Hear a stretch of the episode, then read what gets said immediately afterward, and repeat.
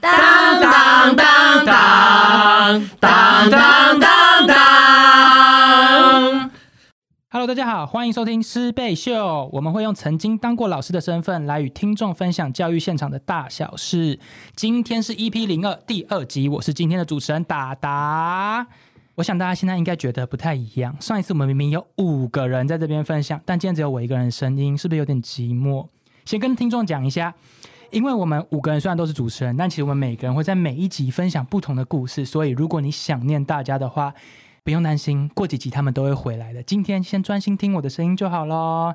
不过也没关系，今天也不只有我自己一个人，才第二集我们就请到了来宾，而且今天的来宾。不得了，先跟大家讲一下，这个人呢，可是我特别聘请来的。先介绍他一下好了，他其实也是一个现场教师，可是才短短三年多的教学经验，他从屏东的山上教到了台北的市区，可以说是见过的学生白白款，见过的家长白白款，见过的像现场样态白白款。我个人呢，都称他为台湾教育的未来希望了。让我们欢迎小歪老师。哇，不好意思，主持人，你把我名字讲好，什么小什么小什么，再说一次。小歪老师啊，不然呢？对对对，大认真讲清楚。就像我的学生话没有讲清楚，再重来一次。小什么？小歪老师，不然你听成什么？我以为是小小小小什么？好，没关系，我就是小歪老师。那个歪是哪个歪呢？就是不会很正的那个歪。为什么要叫这个名字？本来就是不需要太正啊。学校教育现场里。你就是太多很乖的人。教出一些很乖的学生，我没有在影射是什么意思啊？就是我以为我以为你要直接开炮了嘞。哎，那个慢慢来，慢慢来，不要在前面一分钟，不是说好一分钟我们就先？你说我们先平战一分钟，对对对对对，我们还是比较喜欢爱与希望的啦，因为毕竟什么教育无他为爱与榜样嘛，我们要有爱。好了，回来了，刚才那段很不舒服。好，就是本来就很不乖，因为我一直个性就是一个很不乖的人。我从就是大学读传播科系。然后当了记者，到现在又觉得哦，记者这条路真的跟学校里讲的差太多了，所以现在才走入教育现场。然后前两年是在刚才主持人有讲到，我是在屏东的山上，在一个排湾组的学校。那现在呢是不小心，因为就是刚才讲到嘛，是教育未来的先驱，我整个就被 你就你就这样承认了这个东西，当然必须要承认啊！你看我做那么多事情，我等下可以慢慢讲，观众你们可以好好期待。我现在可是进到了台北市的某间实验小学的老师，我发现你是一个蛮不不安定的人呢。我本来就不安定啊，而且我常把。如果人生就大家都会在讲，就是人生要规划嘛。比如说大学的时候要有规划，你要修什么课啊？然后你毕业之后，你出去外面工作，就是要怎么样规划、存钱啊、理财。但我没有办法规划，可能我还没有长大吧。我人生一直把我自己丢在不同的极端，因为我出生在乡下，把自己丢来台北读书，又把自己丢回丢到呃山上去跟小朋友相处、去工作，现在又丢来市区，那我觉得。让自己有这些不一样的尝试，去看看自己到底还有多少能耐，就是快就想把自己逼疯吧。不过我还是想知道，为什么你原本在山上屏东山上待的好好的，干嘛还要排台台北当老师啊？哎呦，真的是哈，人生不如意十之八九。什么意思？遇到了什么吗？这这句话是我最爱的人生导师 Nanako 他教给我的，真的是不如意十之八九。像我们这种很叽歪的人啊，到哪就是没有一个地方能够容得下我们这一个仙人掌。我就是浑身是刺啊！怎么说呢？我在屏东教书的时候，在最后最后，其实我也不想要离开，因为跟那群孩子啊，其实都很有感情。但最后压垮我选择离开的最后一根稻草，是我们学校的主任。主任呢，因为在价值观上跟我有很大的差异，嗯，所以到最后就是吵架吧。然后吵架到后面，他就在电话那头噼里啪啦、噼里啪啦的骂完一堆之后，你说他对你直接大骂吗？当然是大骂，他没有要留任何情面呢。简单来说，我就应该要讲一下那个脉络，意思就是我支持学生在毕业旅行做他们自己想规划自己想要的毕业旅行，但是学校觉得太麻烦。因为我们我让学生去选自己想要交流的学校，嗯，甚至所以你们要做学校的交流，对他们的毕业旅行，他们跟我说，老师，我们毕业旅行其中一个部分要去跟别的学校交流我们台湾族的文化，嗯，那就这太好了，然后我就鼓励他们，好，那我们要怎么做呢？要拍影片，然后要跟别人宣传，然后要跟希望跟别人如果有别人想要的话，再跟我们接做后续的接洽。哎，一个毕业旅行做那么多事情，就是就觉得这个是我还可以支持着他们，给他们最后的毕业前的礼物。嗯嗯，因为我觉得能够做到这件事情，应该会带给自己很大的呃很大的肯定和成就感吧。嗯，啊、做我自己想做的事情。这样，但你做这么好，为什么他还要骂你啊？学校呢就觉得一个很简单的毕业旅行，因为其实我们是我们的学校很小，一个班就我们毕业班也才十一个人。嗯十一个人不需要像外面毕业旅行，比如说要招标，请外面的旅行社，然后来排行程给老师们选，嗯然后这么多繁琐的繁琐的程序，那我们很简单啊，其实就是把行程这样我们学校老师们自己排一排，学生就带去了，回来就结束了。嗯然后为为什么他就觉主任就觉得为什么我要把这件事情做的这么的麻烦，让他拖着一件哦事情拖那么久？就你想做那么多事情，可他就得要跟着你一起做这一些。对啊，哦毕竟他是学校的行政，很多东西都得要经历经过他的的那个手续。哦，对，然后他就在最后那在电那最后有话那一头办成吗？以我这样子 就是小杂货的个性，吵也要吵赢，要扯头发就来扯啊！我头发那么短，所以你们对骂，然后你骂赢了。呃，当然是骂输啊，因为因为对于那些就是主任啊、校长，我还是超熟啦。我真的就只有在关起门来很爱这样子讲，但是只要面对他们，还是在那边啊很有礼貌。那我知道啦私，底下爱抱怨呢。对啊，我们这种小女生也只能这样子。嗯，我原本以为你会分享什么对台北的教育啊很有热情啊，就殊不知你是在原本地方被骂走的。我就是 我，当然不能承认这么说。我们要换句话说，我们就是为了坚持自己的理想。哦他最后就丢了一句说：“某某某，明年会不会再用你？我不确定啦，就先这样什么，意思？直接下马威吗？就是要把你逼走啊。因为老实说，要跟大家说，我是代理老师，哦所以我们每一年下一下一我们就一年一聘嘛。嗯，那下一年会不会继续用你？真的是完全取决于学校的这些资深老师们，因为就学校叫做教评会。嗯，然后好像教育评审委员、教师评审委员会吧，就是一个会评估这个老师适不适合继续留留用的这一个团体吗？对。嗯可他只评代理代课老师，就是明年要不要用你，他可以就可以说不要，或者是这些代理老师不适用的话，他们也可以在学期间透过会议。就请你明天就不用再来了。很像你们要一直经过他们的评估跟审核的感觉。对对对对嗯对对对，但是在价值上有这些有这些哎冲突的时候，他就会嗯用那种、明年我你你就可以不用再出现的这种、哦，变成一个威胁的手段的感觉吗？对啊，对啊，嗯，这就是代理老师的悲哀。OK，酒先给我拿哎你的。你的伤心往事。好了，没关系。但你好像来到台北找了另外一片天，对不对？台北吗？对啊，还是其实没有。我觉得有诶、我觉得嗯这间学校我非常非常的喜欢，嗯因为是实验小学，所以其实老师们的想法都很开放，都很愿意学习，而且。我觉得最大的不同是在市区里，这个这个实验小学的家长们真的很支持。例如啊，你知道上礼拜我们班呢，在礼拜一的时候要决定礼拜二要去一个户外教学半嗯天，就但是只有我一个人啊，然后学校就说这样子有点危险。你说你一个人要带学生去做户外教学这件事情，对，嗯而且有学生才二十几个人、哦然后，一个班嘛，对一个班要带出去外面。然后第一个是时间很赶，然后学校就说那人数太少，老师你可以找得到有人帮你吗？我说哦好，我我老师自己，找啊哦。不然呢谁要帮你找我？想说跟行政求助之类的，哎呦，谁要理你啊？你那么赶的时间，你又不是谁。说的也是。学校有那你有么多班找到吗？？我就去问我的家长们啊，嗯就他们在两个小时内就回复我说他们可以。结果隔一天呢，来了三四个家长你，说你就一个讯息，然后隔天就来了三四个人来帮你，没错，他们就是仿佛是 stand by 在那边，随时被你拉来可能在家里啊，老师到底要不要找我去帮忙？当兼职，当兼职。真的是，所以我真的很感谢这些家长们，就是真的很支持。例如，我还有一个家长是每个礼拜都会有一节课来学校跟孩子们分享阅读，嗯，所以我觉得。我我其实也在这边感受到，我觉得这也是跟一般的教育的教学校里的样子很不一样。嗯一般学校就是老师得要完全 hold 住整个班级，教得好教不好，学生的品格、健康全部都是你一个人要负责。就你一定要 hold 住全部的感觉。对啊，但这真的太累了。我要就在这边呼吁全台湾老师们，我们就只有一个人，一个人能力真的有限，不要我们真的不要把自己逼那么紧。我当然是在对那些就是很认真的老师们说啦，其他那些就是就是哎嗯哎就是。先先不要开炮，我们等下再说。OK，例如，哎，我还是小泡一下好了。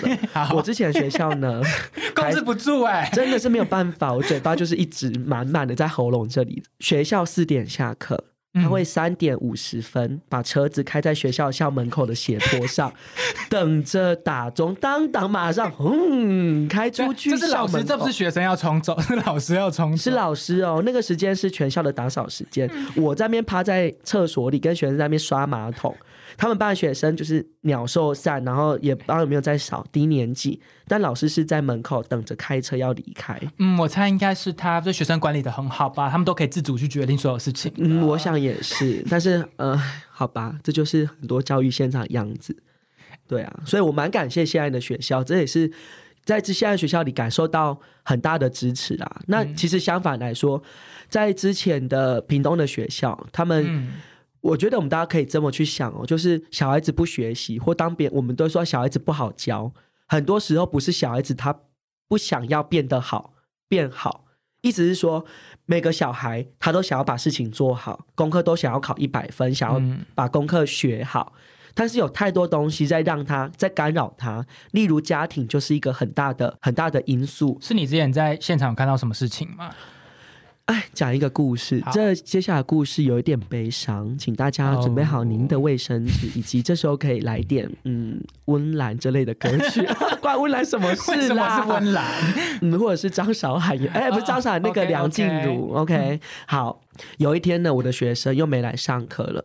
他嗯常常都没来上课，然后我们暂且说他是叫做化名为小恩，嗯，小恩没有来上课，然后我就一大早骑到学校的另外对面的那座山头去找他，然后呢，就他在教他在他们家房间里躺着。然后盖在棉被里，然后我就叫他，哎、小恩起来上课了，不要啦，不要啦，然后就棉被继续盖着，我只是等一下，等一下，等一下，你为什么可以进到学生家里面？哦，因为太常去了、啊，就是等下你你是他妈妈还是他有家备份钥匙？呃，那我们在乡下来说，那个门都没有在关的，我是可以直接喊一声，哎，我要进来喽，然后就会走进去的。OK，家里又没，有人，直接语语音保全，语音保全。当然，那我现在在市区，门都关紧紧的，然后 OK，好，你去找他。对我就直接进去，然后希望他可以起来上课，但是。如果能够叫得起来，那早就好了。他就是每次去叫，他就是一直把棉被盖着，然后不想理我，然后里面在玩棉被里在玩手机，然后就心里想，哎，手机是爸爸的，那啊没有，我那时候是打电话给爸爸，想说爸爸不知道他知不知道他的小孩没有来上课，然后我就哎打给他爸爸，就发现哎他的手机居然央，然后在我的学生的。呃小恩的床上，心想，那爸爸一定在周围啊，不然手机嗯爸爸怎么没有带走这样子？所以我就出去外面找，发现爸爸在后面那条街的里面，一群人在那边喝酒。哦，Hello，一大早八点呢，也太早喝了吧？然后我就跟爸爸说：“哎、爸爸，你知道小恩没有去上课吗？”他说：“啊，是吗？有吗？他没有去上课，哦他没有注意到这件事情啊。他完完全全不知道他的小孩没去上课。嗯，然后我就内心里很难过啦。其实外表我我其实有生气也有难过，就觉得你也就这个小孩，那你怎么连照顾他或者鼓励他，把他推去学校上课的这样一点点做这样一点点的事情你都不做？然后呢，他他就到后面我说我说爸爸，下次也可以就请你就是早上起来的时候要请他。把他也一起叫起来，然后请他去坐校车，哦稍微关心一下或提醒一下，就叫他起床这样子而已嗯。他说：“哎呦，很麻烦呐、那个你叫社会局来把他带走。啊，”对啊，就哎呦，那时候就很无奈，我就跟爸爸讲说：“爸爸，我知道照顾小孩不容易，嗯而且你一个人要照顾小孩真的很难。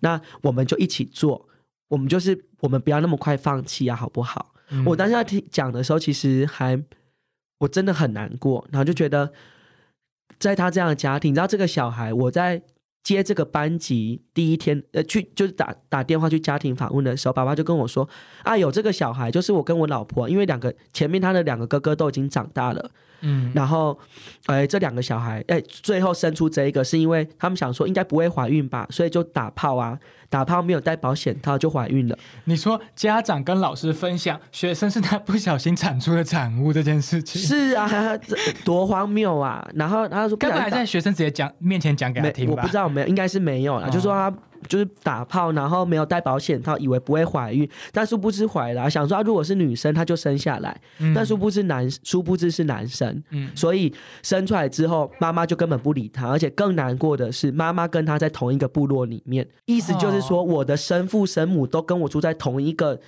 同一个部落里，但他们哦都没有要我，所以妈妈就把小孩丢给舅舅，舅舅就拿钱给他，让他有物质的需求，但小孩是很不配合，然后很多出很多事情，舅舅又再把小孩丢回给给爸爸，然后爸爸就是要养不养这样子，嗯这真的就是很无奈、很无助，但就是你只能陪伴他，他就这就是他的人生，但真的没有办法，有很多都是因为父母亲的工作不稳定，家庭的经济收入差异太大，嗯。赚不了钱。然后没有工作，然后家里有太多人要照顾，或生太多小孩，嗯导致有太多事情让爸爸妈妈没有办法照顾好他。他们的环境也是有他们的困难，是啊，是啊，是啊，而且听起来跟刚刚那个随口随到的家长真的是有些差异耶，对，真的差很多。硬转没差。好了，其实我们今天是有一个主题的。今天我想要跟大家聊聊的主题是关于备课这件事情。我猜应该有一些听众不是在现场教书，不一定知道备课是什么。备课的意思就是老师在上课之前要做的所有准备都叫备课，不管是准备器材啊、写一些教案，或者想一下你等下上课要上什么东西，这些在老师的专业术里面都叫他备课的过程。所以现在我要先问一个蛮没有礼貌的问题：小薇老师，你平常是有在备课的吗？这我觉得个笑声的意思是，你会找我来上上这集，你根本就是要把我来把我 saving 的，就是要把我洗脸。你叫一个没有在备课的人来上这个节目，要怎么聊下去你说你没有在备课，也不能说没有在备课啦，我真的不像其他那些很认真的老师，就是嗯把每一节课都做好学习单，每一节课都把 PPT 或者是要上的内容做好。嗯，但是我的备课方式比较特别，我会从生活当中发生哪些事情来当做我平常在跟学生聊的主题。应该说，你说你平常就会思考一下，你有什么东西可以带入课堂这个样子。对对对，因为还蛮幸运，我刚好现在来到来到的这间学校呢，我有两节，每个班我有两节公民素养课，也就是我们大家所熟知的社会课。你。说国小有公民素养课哦，没错，这是嗯我们学校的的，是因为你们是改变。实验教育才会有这个课程对吗？还是？因为他希望说学社会是希望让孩子可以准成为一个对社会负责，然后嗯。成为这个社会上，呃，一个比较好一点的公民，进到一个、成为一个社培养一个好的社会公民啊。嗯对，所以我们学校叫公民素养课。那其实我常常会从现在发生的社会议题来当做取材，或者是外面在办，我最近看到哪些展览或是电影，这些东西可以拿来放在课堂里，跟学生有做一些讨论和刺激他们有一些思考。我就觉得从生活当中取材会。更加的让学生有感觉，而不是好。我们现在要教第二课，第二课讲的是全球化，来，我们认识全球化。我哦我，因为我自己是没有感觉，我不会想要做这件事情。好像找一些跟学生他们比较喜欢或跟他们生活相关的美材，反而其实是蛮比较重要的一件事情，对你来说。是啊，是啊。可是像你刚刚提到公民素养课，你的准备方法是从生活中少素材。可是所有课程都是这样子吗？你在准备课程的过程中，你在进入教室前，你会做哪些准备啊？除了刚刚那个，OK，例以我上数学课为例来说，嗯因为其实上一个一节数学课，老实说最基本最基本，老实说你其实可以不怎么准备，你就可以上一节数学课。啊，不用准备就可以上课吗？当然，我跟你说一个荒谬的故事，这是要介绍一位，哎，我的前同事，我们 OK OK，嗯，他是一位大概剩三年就即将要退休的老你要帮他老师。起个名字，等一下比较好。那个，嗯，雨云好了，他叫云云 云云，他叫做不是云本人哦，如果雷同，纯属巧合。对对对，，他叫雨云，他就是一个老老老老师，嗯。然后他从山下的学校被调上来，山下的意思是哦，你说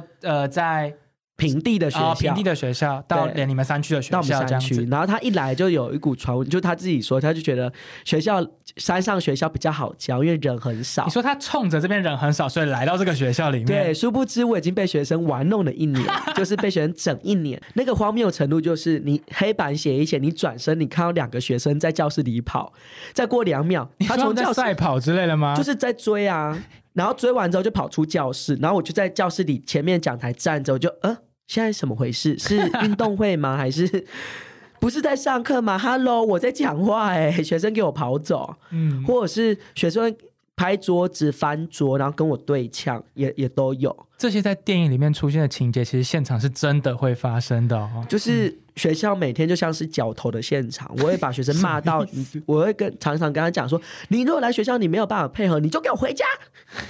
这就是在但云云有你这种魄力吗？完完全全没有。云云呢，就是好讲回云云好了。好，云云呢，他就是一个呃，因为现在学校规定就是要关老师们要去看别的老师上课，你说互相观课、观互相观摩，对对对。嗯有一次。从这件事情，你你们大家可以想想，他是一个怎样的老师？我去他的课观完了，然后就看到老师，他就跟学生拍肩膀说：“哦，你很棒。”非常非常没有温度的，就哦，你很棒，就很假，很做作。你说他也不是你好棒，我是你很棒，这样子吗对你很棒，嗯我就呃，就就只有这样子。我在后面就觉得好假哦，你太虚伪了吧？然后等一下，老师要多难当，鼓励学生也不行吗？你要你就认真鼓励嘛，你不要在那边就所以很像是。为了讲而随便讲的一句话的对，OK，嗯，好，那我下课的时候就跟老师说，哎，老师，你刚刚那句你很棒，感觉就是没有什么温度哎。他就说，哦，对啊，啊，反正也我也没有真的很想讲啊。我说哈啊，他也是真的蛮没温度的，他真的就这样说啊！你也快五十几岁老师，然后从他嘴巴讲说，嗯呃，就也没有很想讲。我说，嗯、那你为什么要说？他说啊，因为小朋友很喜欢听啊。然后他就说、啊说这样他会比较高兴啊。我说，可是小朋友会感觉得到你不是出自于内心的鼓励呀、他说我就没有很喜欢他们啊。我说哈，哦，你们很喜欢他们。然后，例如说，我帮他去观摩他的课，给他很多的建议。他那天就跑来跟我说：“哎呦，老师啊，你不要给我写那么多那么多，我不知道要怎么写记录了，你就给我三点，三点我可以把那表格交出去就好了。”我内心就是白眼翻到我的肛门去了，我就心里想：啊，你叫我观课，你又观课目的不就是为了帮助你上课变得更好吗？嗯，结果他也没有，他也不是为了这个目的，就只是为了要交差了事。他就是云云。重点来了，他的教室在我们的班的教室隔壁，然后常常上课呢会听到，哎，电视机传来这个声音。小明拿着三颗皮球，你说那个就是传统的那个教教学光点里附的那个教学教学影带吗？你就按了 play，会有人念题目，然后念完之后会给你算是三加二等于五，真的有人在用那个东西哦？你你现在会很惊讶吧？真的是我，真的是 Hello 学生第一次认识但但学生有在看那个影片吗？你有看过他上课吗？谁理他？没有人要理他，谁要看那个？可他就说有啊，学生都有要上。我就想你你哪只眼睛看到学生有在听？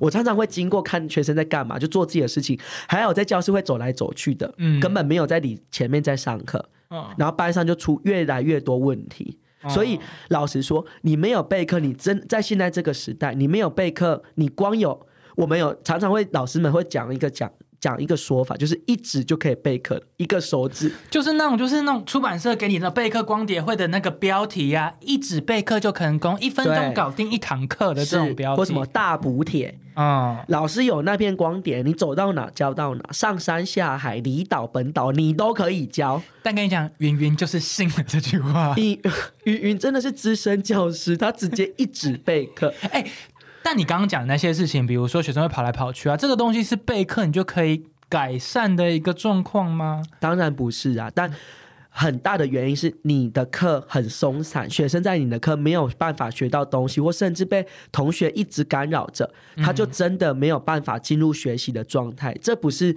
你在前面准备那么多教具，呃。准备那么多的教具，他就有办法融入这些课堂的。因为我觉得这也是现在那种师培体系的一个问题，就是师培我、现在要开始泡师培体系了吗？哦，没有没有，只是呃，这纯属于我个人的观点但是不代表所有就是这样子。呃，师培体系就是选老师有一个方式，就是你要试教。嗯那试教就大家都会做很精美的，比如说教具，然后那教案当中的每一个，比如说表格或者是不同的教学方式，都会把它设计的很很像是一场表演演过去。嗯但我一直觉得这些表演跟实际现场里差很多。嗯，就例如说，就你演一堂课，好像不代表你对学生有那个应对能力跟教学技巧的意思。是的。，那其实我觉得也蛮像现现在我们在职职场上求职的感觉，就是如果只是老板跟你面谈，不一定能知道你有办法做到什么样的成果或东西来。对啊，就好像求就是求财这部分一直都有这个问题存在。对，没错，就是你学生其实不会记得说你做的哪个表格，你用的哪个焦距，让他很很很印象深刻。嗯不过他印象深刻的是，在你的这个班级里有多么的开放，他可以跟同学讨论，他在跟同学讨论或合作过程当中，他达成什么目标，他很有印很有印象，很有成就感。然后晚上回家的时候会跟妈妈分享说：“哎、今天我们在学校做了一件很好玩的活动。哦，所以其实对你来说，好像那个准备课程的重要过程，不是你准备了一个多精致的道具啊，或者是多棒的美材，而是你准备了一个最适合学生的课程，或者最适合他们的学习模式，这才是你觉得备课的重点嘛？对，我们可以说那是一个教室里的风景，就是嗯你你创造出这间教室里可以有哪样的风景，比如说很合作、很友善，比如说容错，嗯。每个人说错也没关系，或者是很可以讨论、很可以互相帮助。这样子的氛围里，我我觉得这些东西是可以让小朋友带走一辈子的。哦，嗯嗯，而且这些东西是课本，你可能讲的就只是文字，但你需要从跟老师就跟同事这样子的讨论当中，然后去想，好，那我来试试看。但我觉得现、现场教育现场里有一个很大的问题是，其实要做这样的尝试，其实很挑战。然后没有、嗯当如果没有人支持你，或者是让你你身为老师，你没有看见做这件事情会带给你什么好处的时候，嗯你你老实说，你真的很难去做这样子的改变，因为你其实嗯你自己的观念要改很大。例如像我的班级，我的学生来上数学课，他们是一开始我就会分组，我会把学生分成 A、B、C 三组嗯，A 就是程度最好的，不需要我教，他就自可以自己学，他就会。我会我会在一开始就把自学单设计好，丢给他们，你们去坐在最后面，你们去讨论。下课的时，下课之前你要把你的单子完成回来，我帮你做检核，之后就做功课了。嗯所以我的学生常常在上课的时候就写功课。那 B B 组跟 C 组，B 组就是他可以一边学一边要需要你听，需要你讲，然后也需要自己写。C 组就是一定得要靠你讲，然后听完听你讲完，他还不一定会。所以 B、C 组我会留来我前就你把学生的能力已经分开来了。对，然后一个老师要做到这样，其实要花更多的力气，嗯以及你要同时接受班上有不同的人。我在前面上课，后面有很多声音，然后后面那些人会突然举手说：“老师，这题是怎么样？”可你同时又在前面上课，哦，所以我觉得要当老师有这做到这些新态度跟价值观的开放，我觉得是不容易的。就他比起那种以教学光碟，他是花更多的心力，而且他没有那么不一定有那个好处，会让学生呃让老师去做这样子的改变。是啊，是啊，所以我觉得蛮需要有人去支持老师，或者是让老师们可以试试看，就是做这些事情。我觉得这些比、嗯比备课把它设计那些教案来的，对我来说是可以让学生带走一辈子。但其实嗯备课还是很重要的啊、不然你一一堂课上的很松散，学生会觉得很累。嗯，其实跟你这样讲，我也发现一件事情呢，就是我之前其实我自己呃上次有分享过，我在我是有当过两年的现场老师的嘛，嗯然后我其实之前是当自然课教师，然后每次我在跟别人谈我要准备课程的时候，我都一直。一直执着在就是我的教呃教学器材没有准备好，因为自然课要做很多的实验，嗯但其实一直都有其他老师在提醒我，好像准备那课程的内容对学生来说才是更重要的事情。今天透过你的分享，我觉得我更了解这件事情一些些。嗯，哎，那个达达，你上次是有跟我分享过说，你曾经有一次那个准备这些自然课的器材，啊让你疯掉的事情，你要不要来说说看？哦，我我那时候在想，就是备课这个主题的时候，我想说我一定要跟听众分享一下这个经验。分享什么样的经验？就是你说，我关一下。虽然你刚刚讲说，好像准备那个教学课程方法跟对学生来说重要的东西，其实更重要，比起什么精致的教学。但我一定要跟你讲，对自然科老师来说，准备那个教学器材也是非常非常重要的一件事情。就我之前其实也在跟你一样，是在诶比较远地区的小校。然后呢，那个因为我们学校人数很少，大概只有三十人左右。其实，在我们那个学校里面，开始在这几年遇到一个问题是，当人学生人数越来越少，其实出版社厂商不太会愿意提供更多的教学器材跟实验器材来到我们学校里面。意思就是说，每年都会打破的烧杯，明年开始可能没有了；每年会打破的灯泡，明年可能没有了。所以变成我在教学的第二年开始，我这些器材都要自己去准备。有一次，哎，我发现隔天的器材要用灯泡，因为我们要做那个水溶液的导电实验，我们要用电池的电去让灯泡发光，可是我们要透过水溶液的方式。如果透过水溶液的过去导的电，在一般的灯泡上面，或者是你书局卖的灯泡上面，它是亮不起来的，因为那个电量太少了，一定要 LED 灯泡才可以。但是好死不死，我找不到我们学校 LED 灯泡。但当天晚上，因为隔天就要用了，我只好在。哎，玉里时间哦，我之前在花莲的玉里，所以玉里时间的晚间八点，大概就是现在市区的十点十一点，店家都要关门的时间。我在路上一家一家的电子材料行进去问。哎，不好意思，请问你们有 LED 灯泡吗？应该很好找吧？LED 灯其实没有，很困难。我那时候进去就说：“哎，我要找 LED 灯。”他就拿出那种一整串，已经那种包装好，或是帮你串好了。但我要其实上面一整个灯泡。嗯哼。其实那个东西很难拆下来，或者是其实你问他，他们也很难卖给你单颗的 LED 灯泡。特别是在我们那个地方，对我来说那个地方真的很难找。所以其实对很多老师来说，准备器材是一件不容易的事情。好难哦。对啊。还有一次很荒谬，我印象深刻。你在花莲吗？哦，你说那个紫色高丽器。菜的那一次，你请我买紫色高丽菜。自然课有一堂课是用紫色高丽菜做酸碱剂试剂的溶液，这样子。其实要做这些试剂溶液，除了高丽菜、紫色高丽菜以外，有其他东西都可以用。可是有时候为了还原课本上的教学内容，让学生可以读懂，我就是想用课本上的东西。但跟你讲，我跑遍玉里的超市，我找不到任何一颗半颗的紫色高丽菜。他们没有要吃紫色高丽菜吗？没有。Hello，玉里的乡亲，紫色高丽菜，你们不知道是什么东西吗？好烦哦！哎，如果你有就玉里的乡亲在听，你有找紫色高丽菜，麻烦留言告诉我哪里有，哪里有在卖。对，真的是有够难找。造福一下，哎，花莲玉里的自然科老师们，对吧？但刚刚讲了那么多关于备课的辛苦，其实我一直有一个问题，像你现在教了第三年，你觉得每一年过去，在后来你在备课这件事情上面有越来越轻松，或者其到后面可以不太需要备课吗？因为我见你教五年级已经教到第三年了嘛。对，因为如果我现在是换不同的年级的话，我一定要重新备课，但是嗯呃。意思就是说，假设我现在教五六，然后我明年变成是一年级，哦，因为没有接触过的课程，对啊，那其实相差很大，那一定要重新准备。那我蛮特别的是，我在上一个学校是教五六，我现在又重新教了五年级。然后我原本觉得啊，那应该轻松了，很多老师都会说，哦，我那个教了十几年啊，那些东西我站上台我都讲得出来了。哦，但我发现。不好意思，没有哎，我的身上怎么没有这件事情啊？像我现在教到什么，呃，面积啊，什么那个扇形啊，原本以为我应该可以信手拈来吧？哎，不好意思，没有哎，我翻开课本就觉得，哎，这怎么还是？那为什么是你忘记了吗？还是我觉得有一大部分，我要老实说了，我我的备课真的没有这么的认真，所以那个 OK，来教育局这边有一个不是任教师，抓走他。哎，家长你们应该听不出是我吧？应该没有人在听。真的是没有那么认真备课，所以你看到那些内容的时候，就哎怎么那么新啊？然后，但是我觉得也是因为我每次教到一个新的东西，我就是从头开始来。我觉得学生也是这样子啊，因为你如果用那种我已经教了十年，我每次看到这东西就是理所当然的，你就会这些东西的话，你说没办法站在学生的立场立场去看待一个全新的东西的感觉吗？对，然后我就是从头来过啊，从头来过，我就会开始想我要从哪边当起头。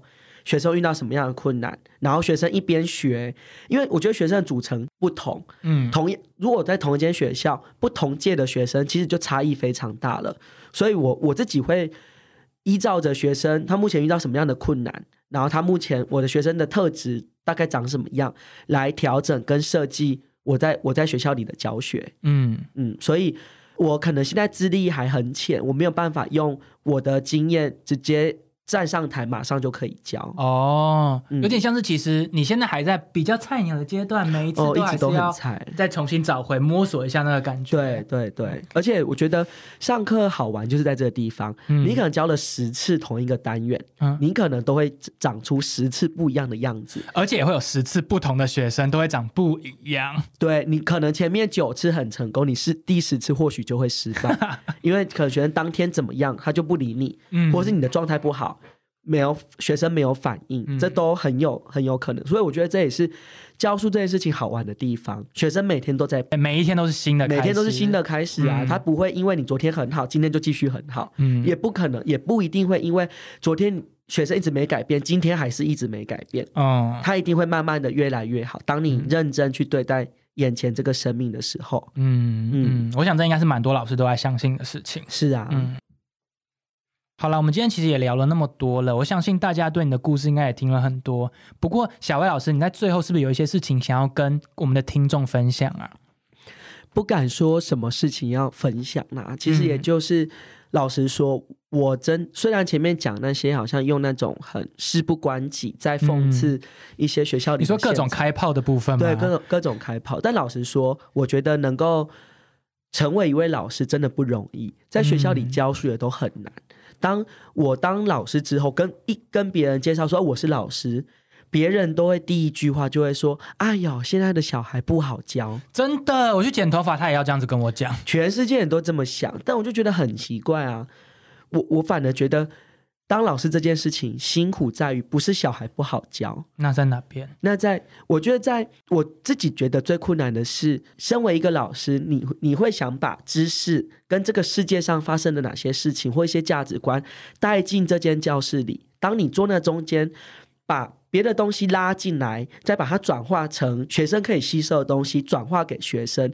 当中这个转化的过程，那个价值观的取舍跟重新再做一点翻转。要转给学生这个过程，其实老师要很小心，就有点像是一个作者或一个记者要把眼前看到的东西转译传达给传达给别人听的时候，人听的时候，对对对对，就像我要传达给我的学生，但因为是学生，他年纪还小，嗯，他无法把这些艰深的文字直接丢来给学生，所以或是这些价值观没有办法像我们一般成人，就会哦知道这些事情。嗯，在小孩子的头脑当中是像是一张白纸，你要写什么东西在这张白纸上面？我觉得那个价值观的取舍对我来说压力很大，因为我常常在想，我带给小孩的东西真的是对的吗？会不会啊带着这些东西，我表现出来的行为给他们的是一种伤害。例如有一次我在屏东的时候，我就跟一个学生骂他，我就跟他说：“你再继续这样下去，难道你要跟你妈妈一样吗哦，？”之所以讲这句话的前一天是我在我住在部落里，然后在睡觉的时候听他妈妈半夜被人家载回来，妈妈喝醉酒把他们全家叫出来骂，把我的学生也叫出来骂，半夜的时间。嗯，然后到后面学生就遇到一些不学习啊、不努力的时候，我就跟他讲这句话。其实学生当下愣住，嗯他他，讲不出任何话，但我我有感觉到他表情变了，不太对。嗯然后他隔天的时候跟我说：“老师，我不喜我不喜欢你这样讲。然后你说他直接，他直接跟我说，因为我就问他说到底是怎么了，为什么你你都不说话？他说老师我不喜欢这样讲。那时候感觉是这些东西小朋友比我更了解，因为他是当事人，他生长在这个家庭，不需要你这个外人来跟我说我的家庭怎么样，我自己知道，而且。在妈妈再怎么样，她都是我的妈妈，她生下我，所以妈妈对我做了很多的事情，我不喜不想要别人这么样用她的价值观来看待我，以及我的家庭，以及我最爱的家人。从从那一次开始，我一直觉得，身为一位老师讲的每一句话，以及做的每一个行为，其实他带给学生的影响很大。嗯，因为我们可以这样想想，一位老师跟学生相处的时间，其实远远超过于他们的家长。嗯学生回到家里就只是写完功课、吃饭就睡觉了。他跟在学校是扎扎实实的八个小时、九个小时，，对啊，差的非常的多。就我跟他互动时间很多，而且老师说的话、价值观真的带给学生太多了。因为一位老师就有点像是他们学习的那位对象。嗯，那我如果把他影响的是不对的地方，那我不就是就人家讲的那个什么啊，什么误人子弟？嗯就我很害怕。即使我认为眼前哦这个价值观是对的，但对他来说真的对吗？也不一定。嗯我告诉他的东西一定是对他最好的吗？是啊，嗯有说不定他的环境里告诉他的不是这样，嗯他脑中他的头脑里会不会有这些冲突？我只是觉得老师真的是不容易，毕竟嗯我们真的就也没有什么下班时间，随时都在想着要怎么样带一些东西回去让小孩子看见。然后，所以当我们在看待别的老师跟别的家长在对待小孩，用不一样的方式对待小孩的时候，我觉得一开始可以先多一点的理同理和理解。或甚至不要那么快的给予评价，就说你怎么会这样？哦，就是有你这种家长，小孩才会怎么样？你老师在让你的班级的学生怎样怎样？我觉得这些都太对我们不是他，我们不是当事人，我们这样子做会带给他们更大的压力。可不可以先多一点同理？举例来说，我们我们家的侄子，我要给他东西吃，我一定会先问他的爸妈，我的表哥，哎，这东西他可以吃吗？他可以，我才会拿给他。所以我觉得还是要尊重老师，尊重家长，然后尊重眼前的这一个小孩，尊重眼前这个生命啦。嗯，当你要评价的时候，其实可以先想一想有没有更好的参与方法，而不是直接暴力的切入去参与一个小孩子。是啊，可以大家一起支持小孩，毕竟小孩越来越少。嗯，如果在那边否定他，其实会让养小孩的人压力更大。我们可不可以一起支持这个小孩，让他长大？因为他未来是要养我们的。哎，怎么会这么正向的结尾我们？时间差不多了啦，好后来算是结尾也是讲的蛮长，而且你开始拍我那么久，后来还给来给我一个暖心的结尾。我毕竟要正向，毕竟是未来教育的先驱。好，各位听众应该也听听完了小薇老师今天分享很多故事，不管你有什么跟小薇老师想的一样的，或是想要分享的，欢迎一定要在底下留言给我们哦，或者是对我们的节目有任何的想法，也欢迎在下面告诉我们。今天节目就差不多到这边了，那也欢迎大家一定要准时收听我们的下一集。下一集我们的第三集呢，会有哇呜，不知道大家记不记得这个主持人，他会来跟我们分享他在地方小学待过一天的生活会长什么样子。那我们就到这边喽，大家拜拜。大家拜拜，大家拜拜，大家拜拜，大家拜拜，大家拜拜。